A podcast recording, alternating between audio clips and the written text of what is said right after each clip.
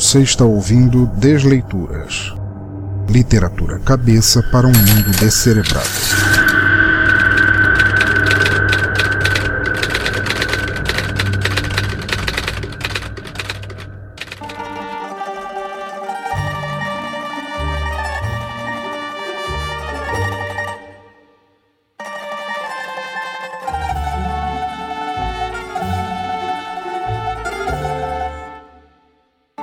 Amigos, e bem-vindos novamente ao Desleituras, nosso podcast de narração de contos, histórias, poemas e textos de autores que escapam da máfia dos conglomerados editoriais pela liberdade da autopublicação digital. A cada novo episódio, vocês conhecerão o autor ou autora e seu trabalho escolhido, partilhado neste podcast de maneira não comercial, ajudando a divulgar e incentivar literatura por outros meios que não apenas o impresso. Antes de apresentar o autor e sua obra deste episódio, quero apenas deixar alguns recados rápidos para depois começarmos sem mais impedimentos. Bem rápido mesmo. O primeiro é para dizer que vocês podem ajudar e muito o Teatro Escuro do Pensador Louco a continuar produzindo podcasts. Seja por meio do Padrinho ou do PagSeguro, vocês podem fazer doações únicas ou mensais e com isso garantir, de acordo com a meta, a periodicidade dos podcasts. Dependendo da doação ou quantidade das mesmas, vocês podem receber brindes que vão desde adesivos oficiais, participações nos podcasts e muito mais. Os links estão no site e agradeço quem decidir ajudar. Justamente por isso, gostaria de agradecer aos padrinhos e madrinhos Alan de Almeida, do Despachados Podcast, Rogério Bittencourt de Miranda, Carlos Gouveia, do podcast Macaco Urbano, William Vulto, do Observador Quântico, Tiago Trabuco, do NPcast, William Floyd, do Ultra ComboCast, Flávia Cecílio Daher, Tatiana Ribeiro e Fábio Masamitsu Murakami. Agradeço muito a todos de coração pela ajuda e por acreditarem no meu trabalho. O segundo recado é para lembrar que minha série de e-books estranhos, chamada Receitas de Insônia, continua bombando e vocês não perdem por dar uma conferida. Cada e-book custa apenas R$ reais pelo PagSeguro para recebê-lo nos formatos EPUB, MOB e PDF. O segundo é completamente gratuito e vocês não sabem o que estão perdendo. Não deixem de conferir. O terceiro e último é para lembrar que, se quiserem deixar seus comentários ou críticas sobre este ou outros episódios, deixem aqui mesmo nos comentários do post, no Twitter em arroba Pensador Louco, na fanpage facebook.com barra Teatro Escuro do Pensador Louco, no Google Plus em google.com barra Sinal Demais Pensador Louco ou pelo e-mail pensadorlouco.gmail.com. Seus comentários serão lidos e respondidos no próximo Desleituras com a devida honra. Voltando ao série deste episódio, nosso autor de hoje será Marco Febrini, que além de talentoso escritor, também é podcaster do maravilhoso Alguma Coisa Cast. Fora seu trabalho aqui, no post vocês verão links para encontrá-lo, conhecer mais seu trabalho dentro e fora do mundo dos podcasts. Marco Febrini é, em suas próprias palavras, uma pessoa simples, comum como muitas outras Apaixonado por Tolkien Scorsese, se perde em histórias da máfia vez ou outra, mas acaba se encontrando novamente em mundos de fantasia. Já em minhas palavras, e o que conheço de seu trabalho, o considero um artista e autor incrível e com um longo caminho de sucesso à frente. Seja como podcaster, cujo trabalho conheço há mais tempo, e autor que conheci mais recentemente, acho tudo o que faz excelente e recomendo até o fim mas acho que já podemos considerar como feita nossa introdução. Eu sou o Pensador Louco e nossa desleitura começa agora.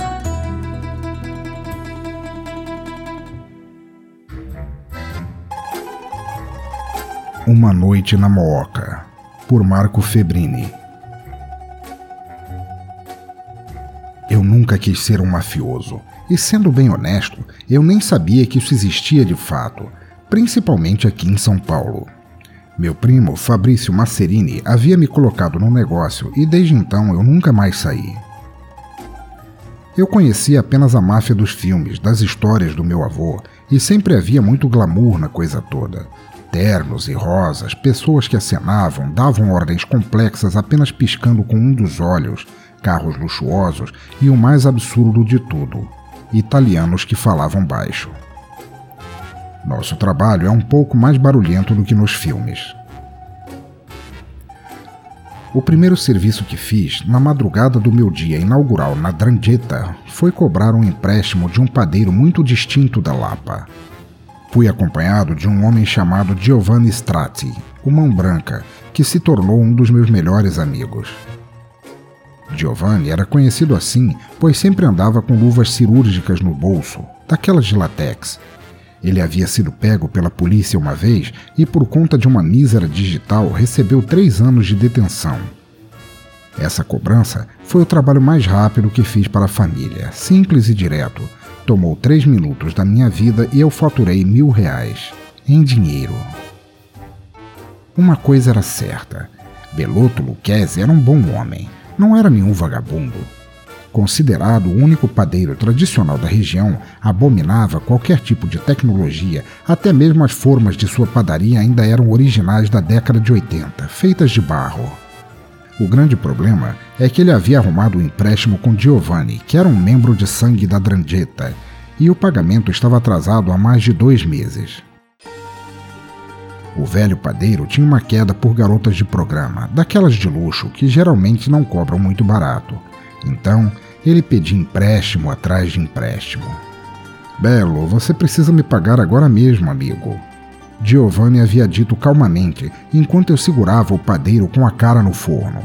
Os tijolos não estavam muito quentes, apenas na temperatura certa para marcar um pouco a pele. E o aroma que exalava das bochechas do homem, mesclado com o queijo e a gordura da cozinha, não era de todo ruim. Deus me livre, esqueça esse comentário. Eu vou pagar, Giovanni, eu vou pagar! Beloto gritava, mas esse era seu tom de voz habitual. É que eu não tenho vendido muito. O desgraciato do português comprou uma máquina industrial, a maldita solta pães como uma metralhadora.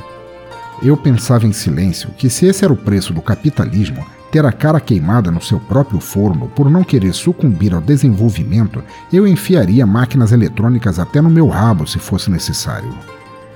Escuta, escuta, Strat berrava, dando tapas brancos no rosto do velho padeiro. Eu vou fazer um sanduíche, um belo e suculento spontino com teu caralho dentro e vou enviar para tua senhora. Como vai ser, Belo? Dinheiro na mão ou pinto no pão? Eu nunca esqueci aquela frase. Não preciso dizer que ele pagou e com juros. Saímos dali realizados, meu amigo sorria muito, algo que me enchia de alegria. Ainda levamos algumas bengalas e bisnaguinhas, meio murchas, é verdade, de um dia anterior, mas era o que o padeiro tinha em mãos às quatro horas da matina. Resumindo, o glamour fica nos filmes.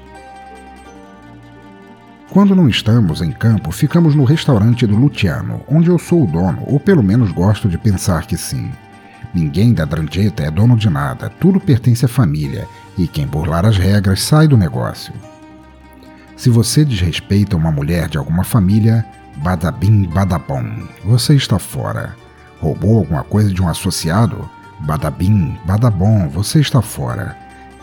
Bebeu demais e atirou em alguém? Hum, badabim, badabom. Nesse caso você morre mesmo, e é muito fácil matar gente bêbada. Ficamos ali no restaurante o dia todo, ouvindo Tony Bennett e preparando o local para nosso convidado de honra.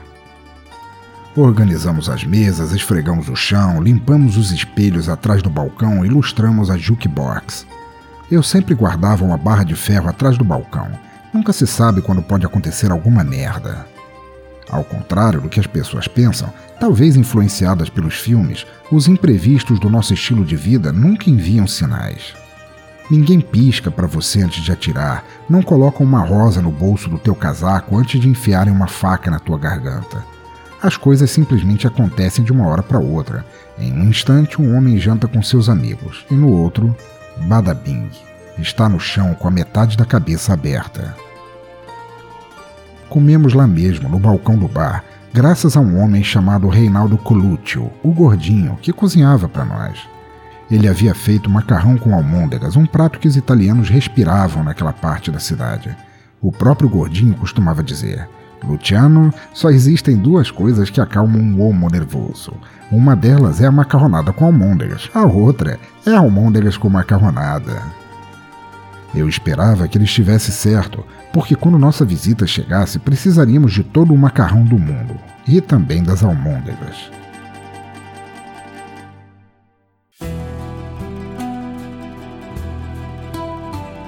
Éramos cinco no total naquela noite, contando com Giovanni, que ainda não havia chegado no restaurante.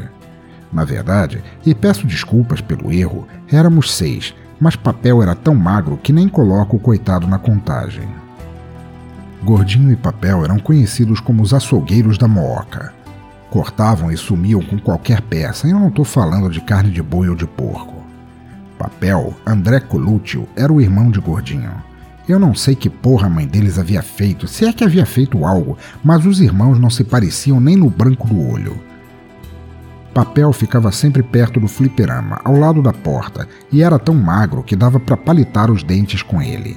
Giovanni contava que uma vez havia levado André ao Play Center e o cinto do banco de uma das atrações não conseguia manter papel no assento por nada. Afonso sempre ria até cair no chão quando ouvia aquela história. Afonso de Andretta, conhecido como Rock. Na verdade, o apelido de Afonso era para ter sido Rock, porque ele é o filho da puta mais queixo duro que eu já conheci na vida.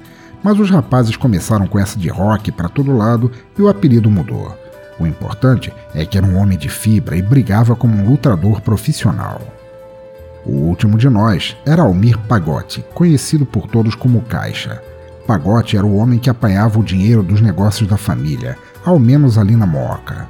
Todos gostavam dele e o respeitavam muito, além de temê-lo, é claro.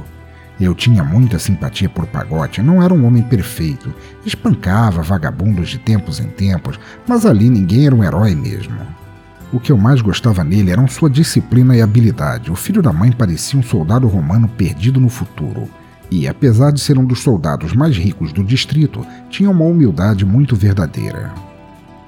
Eu já havia feito negócios com Pagotti. Ele quase não cobrava juros pelos empréstimos, ao contrário de Giovanni, e era um homem tolerante. Quando alguém não o pagava, não importasse o motivo, ele costumava resolver as coisas de uma forma muito política que me ensinou um dia. Se alguém te dever pouco, deixe ele enfiar o dinheiro no cu e sumir da tua vida. É a melhor coisa que pode acontecer. Pagote falava, fazendo um gesto viciado com os dedos. O universal sinal de ok, muito usado por mergulhadores. No entanto, se estiverem te devendo uma quantia alta, mantenha eles na tua vida pelo maior tempo que conseguir. Parcele a dívida, deixe que paguem aos poucos. Depois que o desgraçado pagar ao menos metade, você pode mandar ele meter na scoprelcielo e spasare la stanza. Eu nunca mandei ninguém enfiar uma vassoura no rabo e sair por aí varrendo a sala, mas guardo o conselho dele comigo até hoje. Afinal de contas, existem dívidas que não valem nem o arame do garrote. Uma pessoa entrou no restaurante naquela noite, tocando a sineta com a porta. Estava tremendo e fugindo da chuva. Era um homem jovem, com no máximo 20 anos. Vestia uma jaqueta dois números acima de seu tamanho e trazia consigo um notebook, um tanto molhado. Ele se sentou no canto perto do fliperama, secando o eletrônico com a barra da camisa. Pensei em mandá-lo para casa, mas o pobre demônio estava encharcado. Por fim, decidi atender sua mesa. Ele me pediu uma cerveja e um trago. O servi e fui indagado de surpresa. É, eu sou escritor. Posso abrir meu notebook aqui na mesa? Eu o questionei de volta a respeito do aparelho e ele me respondeu de um jeito muito simples. Ah, essas coisas de inspiração, elas não têm hora para aparecer. Eu estou escrevendo uma história sobre anjos e mulheres. Se quiser, posso colocar o nome de algum conhecido teu no livro. Respondi que não era necessário, pedi que ficasse à vontade e escrevesse seu livro em paz. E assim ele o fez. O som de seus dedos rápidos no teclado era um pouco irritante, e Afonso decidiu ficar do lado da jukebox. Eu imaginei que aquela música toda seria uma distração terrível para um homem que escreve um livro, mas não houve queixas, então a caixa continuou tocando sem interrupções. Finalmente, Giovanni entrou pela porta. Todos nós nos eriçamos como um gato que vê um espírito em um canto do quarto, com exceção do cliente escritor que continuou batucando seus dedos no teclado. Estávamos apreensivos, pois quem vinha com Giovanni e mais quatro homens da Vila Mariana era Arthur Marchesi, um capo da Camorra, a máfia napolitana. Os capos eram membros importantes da família e a Camorra era uma família conhecida em todo o mundo. Aqui em São Paulo, eles costumavam fazer negócios com bares e restaurantes. Eram muito inteligentes e extremamente elegantes. Se havia alguém naquele restaurante que fazia jus ao Corleone de Mario Puzo, esse homem era Marchese. Na vida que vivemos existem alguns tipos de mafiosos: aqueles que são das ruas e os que são dos gabinetes. Arthur certamente não era um homem das ruas, ele pegava mais em canetas do que em armas. O velho estava ali para fazer um acordo com Giovanni, pois devia aluguéis de propriedades para nós da Drandita. No entanto, aquela transação não era tão simples quanto um chá de bebê. Não sabíamos o que poderia acontecer, por isso a apreensão e o respeito. Na máfia, respeito e medo andam de mãos dadas, geralmente apontando uma arma para o teu saco e outra para a tua cabeça. Todos se cumprimentaram com beijos e abraços. Giovanni não queria que revistássemos os homens de Marchese, pois isso poderia ser considerado um ato de desconfiança ou desrespeito, e se por acaso encontrássemos algo, nenhuma negociação seria feita com palavras. Papel recolheu os casacos molhados dos homens e eu atendi Arthur pessoalmente. Quem é este soldado? Marchese perguntou, apontando para o escritor. Ele não dá boas-vindas nem recebe os amigos com respeito. A Drandieta mudou tanto assim, Strati. Apesar de ser ele o devedor, Arthur era um homem um tanto arrogante, e aquilo me desagradava imensamente. Giovanni me olhou, esperando uma resposta, mas foi Pagotti quem falou. Apenas um cliente fugindo da chuva, Don Marchese. Aquele termo inflou o ego de Arthur e ele se ajeitou na cadeira como uma galinha no ninho. Pagote era inteligente, que safado. Até hoje, Giovanni diz que ganharíamos o dinheiro ali mesmo, sem dizer mais nenhuma palavra. Infelizmente, não foi assim. Não era só pelo dinheiro.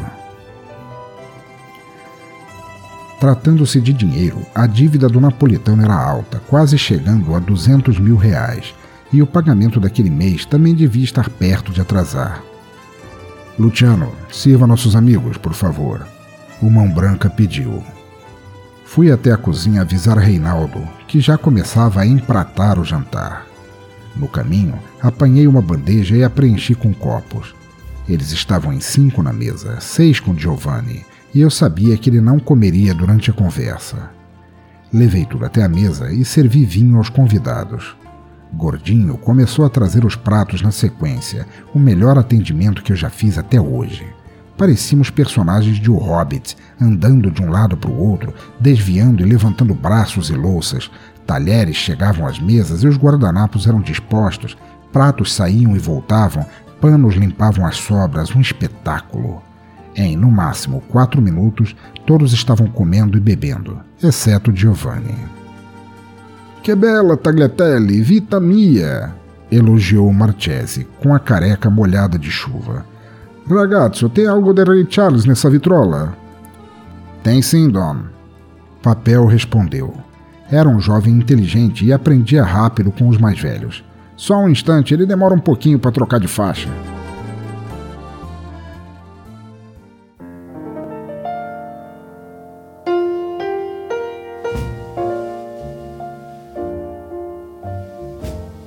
Arthur afastou a cadeira da mesa para poder cruzar as pernas, levou um charuto até a boca e recebeu uma chama de um de seus homens. Agora podemos conversar. Abriu os braços como se fosse abraçar uma mulher invisível. Devo e não nego, mas estou disposto a pagar se pudéssemos chegar a um acordo agradável. Tenho certeza que seria benéfico para ambas as famílias.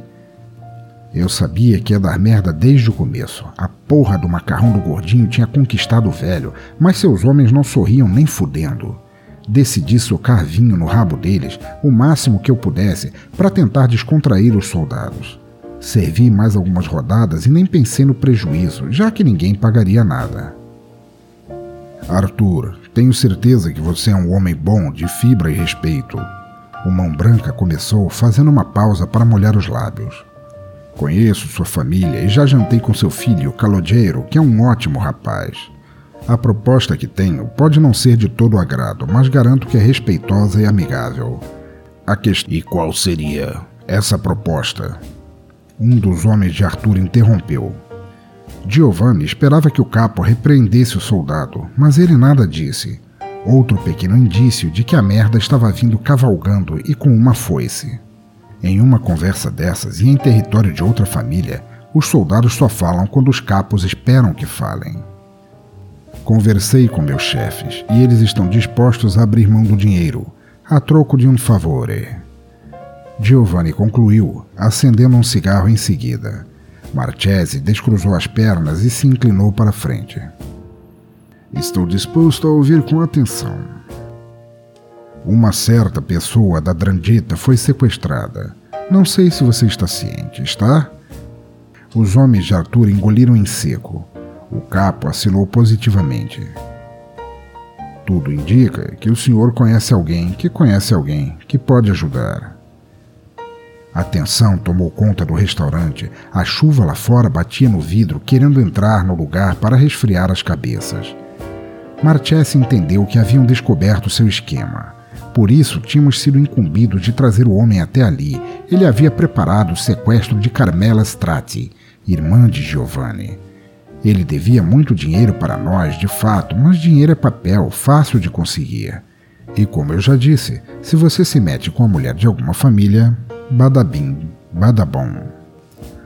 O acordo já estava desfeito, não esperávamos mais uma resposta e sim uma satisfação. Stratzi levantou, foi até a jukebox e procurou uma música enquanto esperava. Pude ver nos olhos do velho careca, estreitos e esverdeados, um brilho de desespero. Ele e seus homens vieram desarmados. Pensaram que seria falta de respeito serem descobertos com armas em território da Drangheta, ainda mais como convidados de um membro de sangue respeitado por muitos como Giovanni. Carmela Strati? perguntou. Óbvio, exclamou Rock, se afastando da caixa de música. Os homens de Arturo colocaram-se de pé. Quem esperava a repreensão dessa vez era Marchese, mas Giovanni apenas continuou procurando uma música, vestindo suas luvas brancas em segredo. Sim, sim, eu sei onde ela se encontra e ela está bem cuidada, de forma respeitosa. O velho falava em tom sarcástico. Giovanni deu play em uma música, mas nossa jukebox demorava alguns segundos para começar a próxima faixa, então o silêncio reinou por alguns segundos. Ele se virou com as mãos no bolso e ambos se encararam. Está sendo bem cuidado até demais para uma vaca putana! A jukebox começou uma música que nunca vou me esquecer: Mess Around.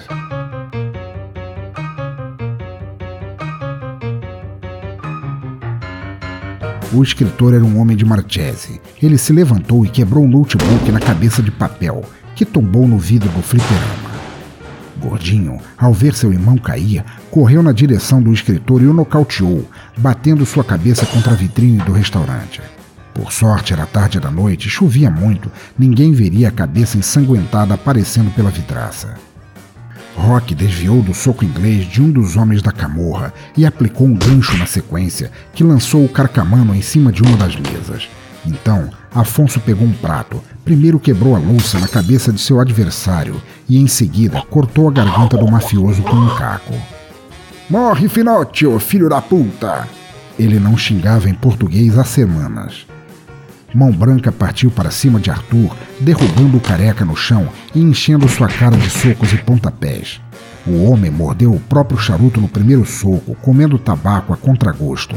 O capanga mais próximo dele se preparou para atacar Giovanni pelas costas, de forma traiçoeira, mas eu já estava em seu encalço com minha barra de ferro. Aliás, eles me chamam Luciano Badabing. Alguns dizem que é porque eu uso essa expressão da forma errada. Outros que é por conta do som da barra de ferro. Mas não importa, eu estava lá e badabim, badabom. Mais um carcamano levou a pior. O homem não morria de jeito nenhum por mais que eu batesse, então eu decidi enforcar o bastardo com a toalha de uma das mesas. Um dos malditos acertou um pontapé nas costas de Pagote, mas o caixa o apanhou e o derrubou no chão com a técnica de um lutador de judô. Almir pisou tanto na cara do homem que seus pés ficaram feridos mesmo dentro dos sapatos. Então, ele decidiu terminar o espancamento com o pé de uma cadeira.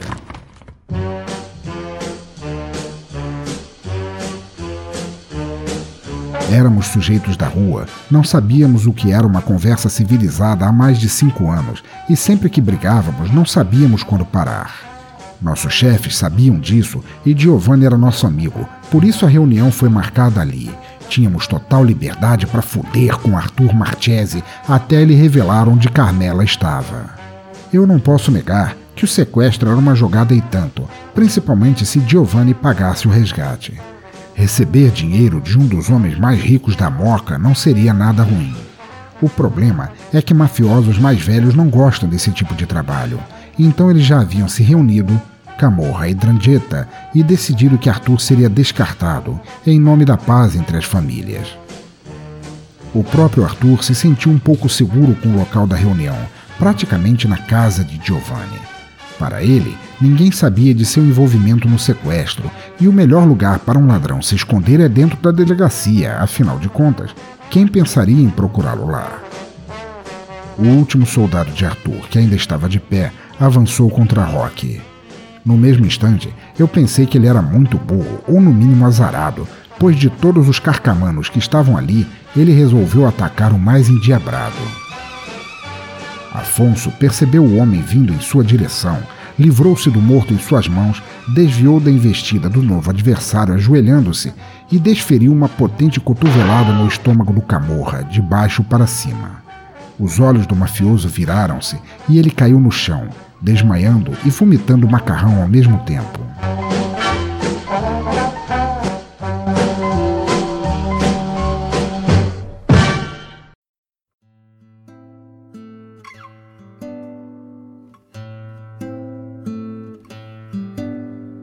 O lugar estava uma bagunça. Vômito e pratos quebrados espalhavam-se por baixo das mesas, os botões da jukebox estavam ensanguentados e a vitrine arruinada. O vidro do fliperama ainda tinha cabelo do André Colúcio e o desgraçado que tinha sido morto pelo Rock com o caco da louça não parava de sangrar.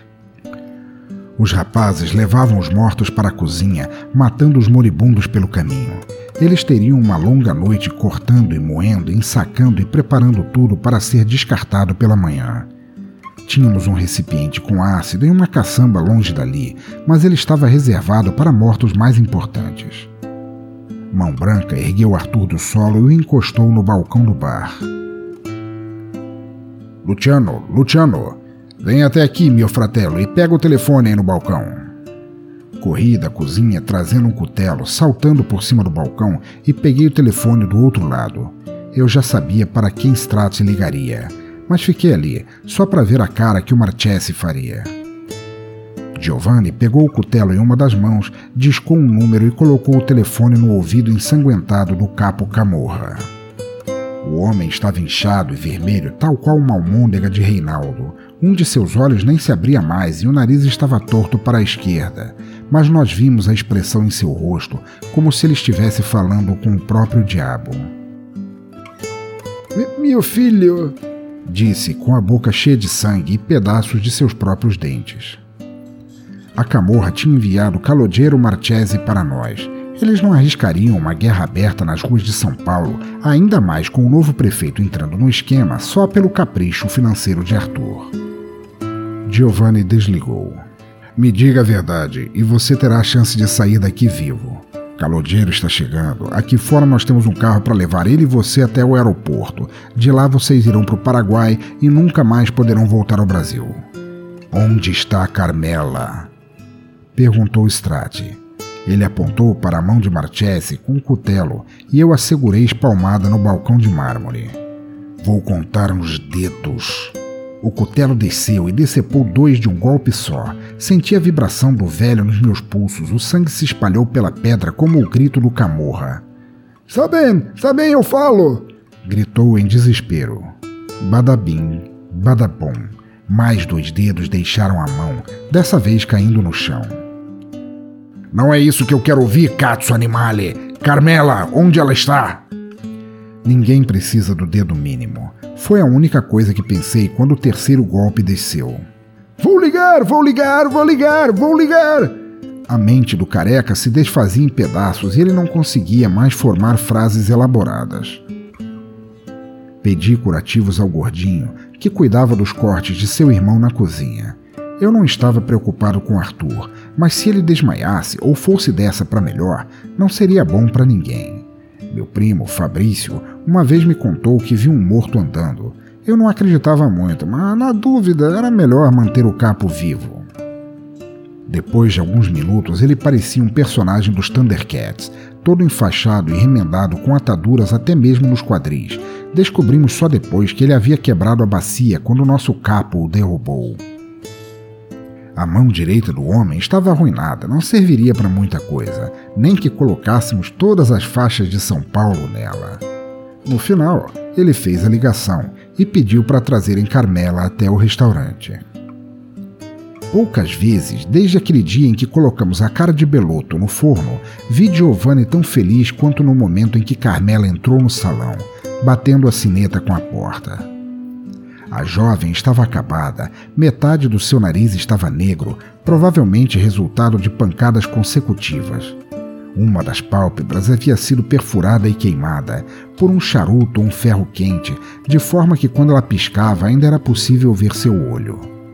Acima da orelha direita lhe faltava quatro dedos de cabelo e a pele estava avermelhada. Provavelmente lhe arrancaram os cabelos aos puxões. Maninho, eles fizeram coisas erradas comigo. A voz dela era frágil, como um peixinho dourado. Eu tentei me libertar, rezei, depois xinguei, mas eles eram muitos, desculpe. Por fim, desabou e chorou no peito do irmão. Não sei se Deus permitiu ou se o diabo foi extremamente bem sucedido, mas aquilo não podia ser obra do destino, ainda mais com Carmela, uma jovem de 11 anos. Logo após Carmela entrar, chegou um jovem. Seu nome era Calogero e era o filho de Arthur. Giovanni deu um tapa na cara do rapaz, seguido de um beijo enfurecido. Os italianos eram assim, podiam expressar todo o seu ódio em um tapa e todo o seu remorso em um beijo. Nenhum de nós ali culpava Calogero pelo pai que ele tinha, e nem poderíamos. Não somos as pessoas mais qualificadas para julgar ninguém. Rock me passou uma arma e a chave do carro. Eu levaria o pai e o filho até o aeroporto. Grazie, strati! agradeceu Marchese, cego de sangue e faixas. Mas Giovanni não respondeu. Ele não falava com homens mortos e não pretendia começar a falar agora.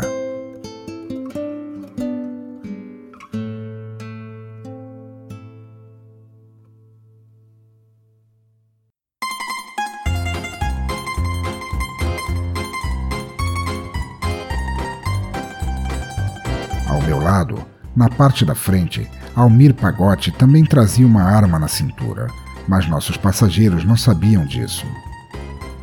As luzes de São Paulo passavam por nós como anjos fugindo pela noite. Saímos do distrito, entramos em uma viela e paramos atrás de uma tecelagem antiga. Tiramos o jovem do carro aos gemidos e gritos. Seu pai começou a chorar desesperadamente. Eu não sabia se era a hora nem o local para aquilo, e o olhar de Pagote foi de reprovação, mas eu tive que explicar para Calogero por que ele morreria. Na máfia, não se pode matar o pai de alguém e deixar o filho por aí, isso é ruim para todos. A vingança está no sangue dos homens e das mulheres, de qualquer parte do mundo. Ah, mas os italianos são diferentes, não conseguem dormir com a vingança dançando em seus travesseiros. Se Calogero vivesse, ele seria um homem de sucesso, ficaria rico, teria filhos e se casaria. E então voltaria para matar todos nós. Ajoelhamos eles lado a lado, um de frente para o outro. Escolhi um ponto para o tiro, sem ter certeza de onde seria. Eu odeio esse tipo de execução até hoje. Disparei, por fim, dentro do ouvido de Arthur. No final, acabo sempre atirando ali, acho que é meu ponto de referência. Não sei, pode parecer simples, mas a cabeça de uma pessoa é muito grande. Se você atirar no lugar errado, ele pode não morrer. Eu faço isso há anos e não sei onde mirar. Nunca soube, na verdade. E a pessoa ali parada, como um animal prestes a ser abatido, me deixa nervoso. Por outro lado, não era assim para Almir Pagotti. Por outro lado, não, não era assim para Almir Pagotti. O caixa sacou a arma com maestria, puxou o gatilho com a mão oposta e disparou. um tiro certeiro, digno das histórias de faroeste, e Calodeiro dormiu em seguida. Pagote era uma porra de um cirurgião, fazia tudo com perfeição e de forma acurada. A caçamba já estava posicionada no local, onde Papel e Gordinho haviam colocado o recipiente plástico com ácido. Eles jogavam um pouco de água na mistura, isso acelerava o processo para no máximo dois dias. Atiramos os corpos dentro dela, no final, seria apenas um creme amarelado, fácil de descartar em qualquer córrego. Conversamos um pouco sobre como seria a limpeza do restaurante, fumamos e depois tiramos no palitinho para ver quem voltaria dirigindo. Eu ganhei e também pude escolher a música do rádio. Eu sabia que meu amigo era fã de Elvis e foi isso que eu escolhi. Minha mulher, Rafaela, ligou no meu celular perguntando se eu iria para casa naquela noite. Respondi que sim, pedi para ela acordar minha pequena Gioconda e fazer pipocas. Precisava dar um abraço nela e em minha família. A aparência de Carmela não saía da minha cabeça. Eu não entendo até hoje como Mão Branca pôde se controlar. Eu teria matado Arthur ali mesmo no restaurante. Stratzi me deu folga quando eu e Almir retornamos. Fui recebido em casa com felicidade pelas duas mulheres da minha vida. Tomei um banho e me sentei no sofá com elas. Já passava das três da manhã. Como foi no trabalho, papai? Minha filha perguntou. Às vezes eu gostaria de ser como meu capo. Respondi com alguma mentira sobre trabalho acumulado. Eu não podia dizer a verdade. Então, escolhi um filme e dormi assistindo nos braços delas. Só mais uma noite na moca.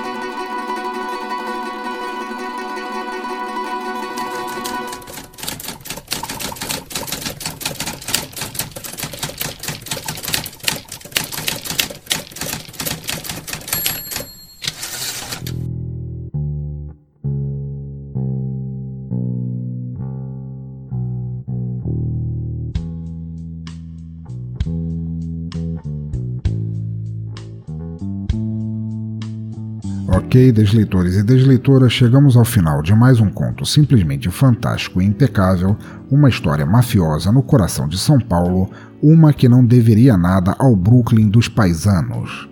Espero que tenham gostado tanto de ouvi-lo quanto eu de narrá-lo. Agradeço profundamente a Marco Febrini por esse conto tão bom de ler, narrar e ouvir. Todos os links para encontrar o autor estão lá no post e espero que ele continue sempre escrevendo e fazendo podcasts, ou ambos Espero que ambos e o que mais ele inventar. Passem lá e conheçam todos os trabalhos dele. Mas estamos agora no Descomentários, nosso bloco de feedbacks de episódios passados, e lerei agora os comentários do episódio 26, quando narrei o primeiro capítulo da noveleta Joana Ninguém. Vamos lá. Primeiro comentário do nobre amigo Garcia, que nos diz: Olá, pensador louco. Se algum Resident Evil fosse parecido com esse teaser, teria valido meu tempo. Na verdade, eu fico imaginando se grandes produtoras tivessem acesso a escritores assim, talvez eu não dormisse tanto nas salas de cinema. Sobre Joana Ninguém, abre margens a interpretações de abandono e meu ponto de vista sobre zumbis e guerras civis. O outro lado é feito de pessoas que julgamos descerebradas e que devem ser eliminadas. Coisas que não sabemos ou queremos lidar, ninguém. Essa ninguém, morta, insolúvel, ininteligível e principalmente perigosa. Por ser uma ameaça real e imediata, recebeu um nome, Joana. Clarice, será que ela terá chance de descobrir? Terá ela que lidar com a benevolência do Brutamontes ou com a surpresa de um mundo novo que está além da sua ciência? Tantos desafios e dúvidas a Clarice. Viveria sem essas respostas. Mas se eu comprar o e-book, agora já tenho suas vozes para dar aos textos. E sem isso eu não vivo. Personas escritas ou desenhadas são algo que vivo sem. Ao dar voz, os textos são histórias e já não posso mais viver sem elas. Grato por ter dado voz, abraços e sucesso. Meu amigo Garcia, que comentário legal, que comentário detalhado e inspirado você deixou aqui. Olha, muito obrigado. Fez ganhar o meu dia por eu ter feito esse primeiro capítulo da, da história da Joana Ninguém. É, você já comprou o e-book? Eu queria, né, pouco tempo depois que esse episódio saiu, Então espero que esteja gostando, me fala depois o que, que achou aí, cara.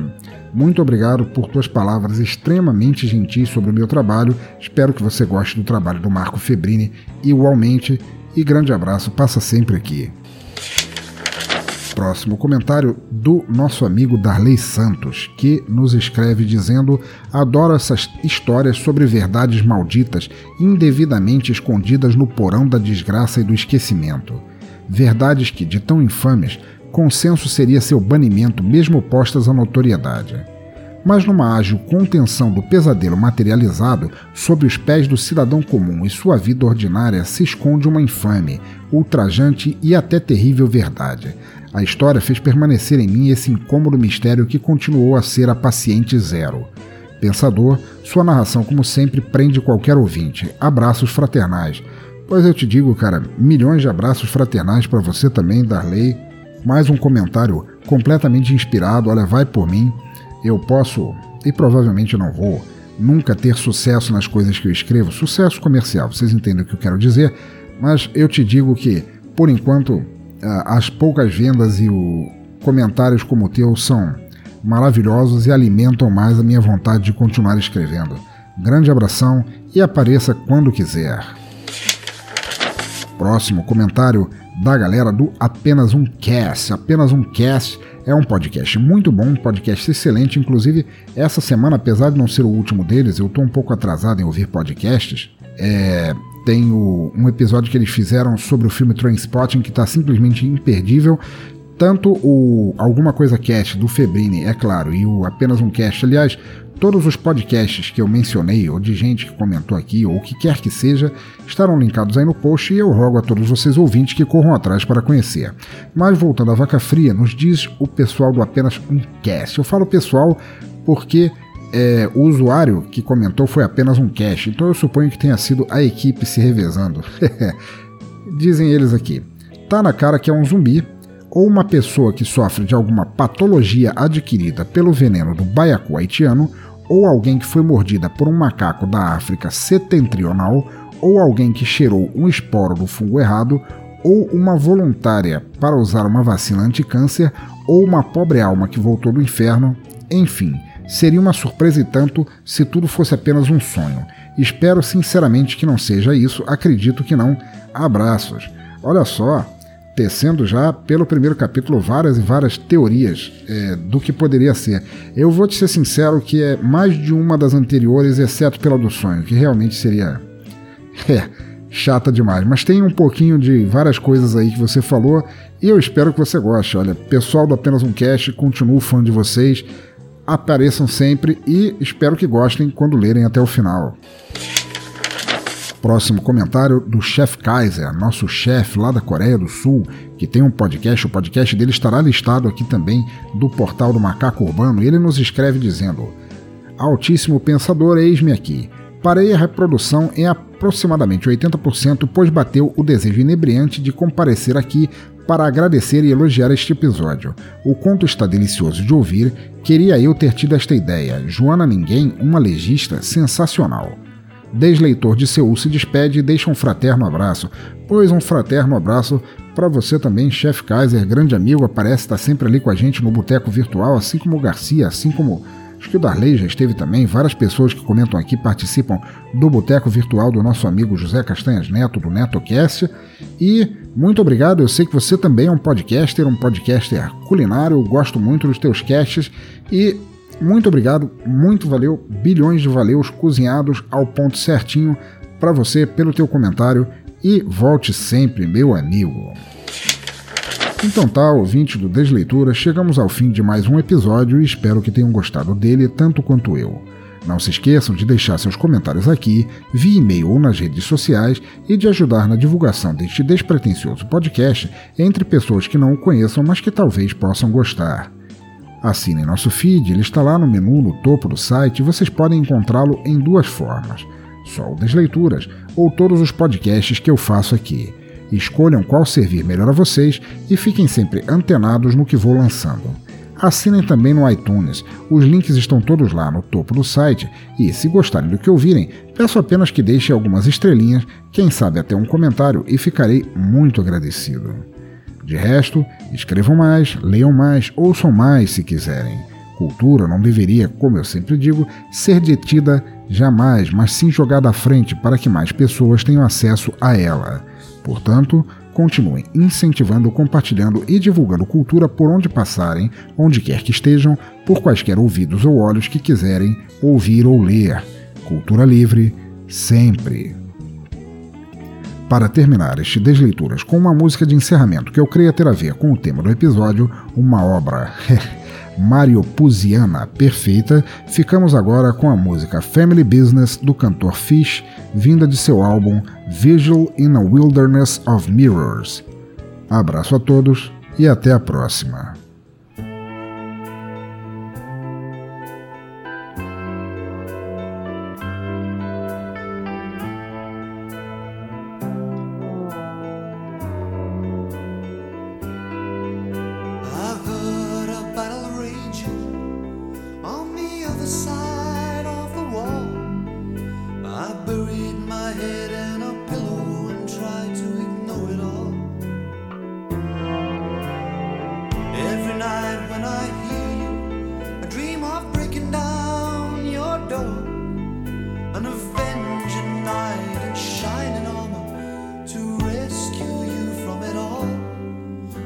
this family